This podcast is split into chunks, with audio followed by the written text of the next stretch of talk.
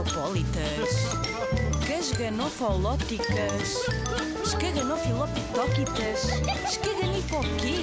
Escaganifobéticas. Ah, escaganifobéticas. Tenho uma história para te contar. Às vezes os mal-entendidos.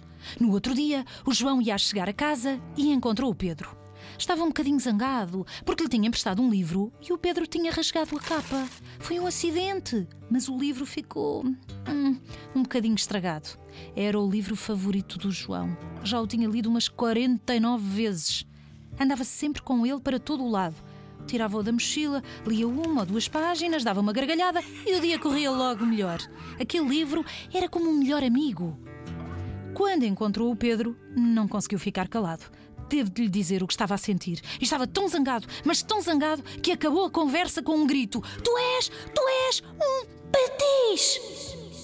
O Pedro ficou quase sem respirar, de boca aberta. Não queria acreditar. Um amigo, o seu grande amigo, insultou-o. Chamou-lhe um nome. É verdade que ele tinha estragado um bocadinho o livro, o livro preferido do João. É verdade. Ele tinha razão para estar triste, mas tinha sido sem querer. O livro caiu-lhe das mãos. Foi mesmo sem querer. Ele estava a arrumar a mochila à pressa e caiu. E ele até se ia oferecer para tentar arranjar. Porque é que o amigo o tinha de o ofender? Porquê? Agora era o Pedro que estava mesmo triste. Sabes porque é que o Pedro ficou triste? E sabes porque é que eu te estou a contar esta história nas escaganifobéticas? Hum, já vais perceber. Porque às vezes nós ouvimos palavras que não compreendemos. E como não sabemos o significado, não percebemos o sentido das coisas. Mas antes de ficarmos tristes, temos de saber o que é que significam.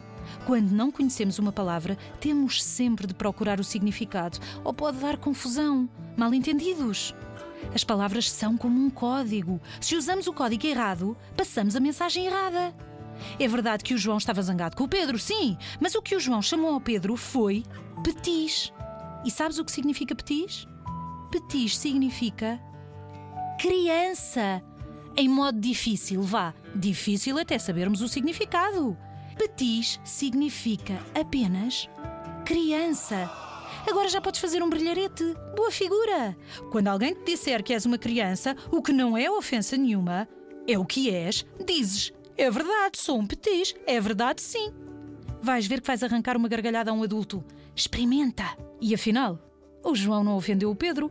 O João gosta tanto de ler e de dicionários que sabe muitas palavras diferentes. É bom sabermos palavras diferentes. A língua portuguesa é um verdadeiro tesouro. Tem muitas palavras para dizer a mesma coisa. Assim até é mais divertido. Não precisamos de usar sempre as mesmas. Podemos variar. Adeus, petis. Até à próxima. Se calhar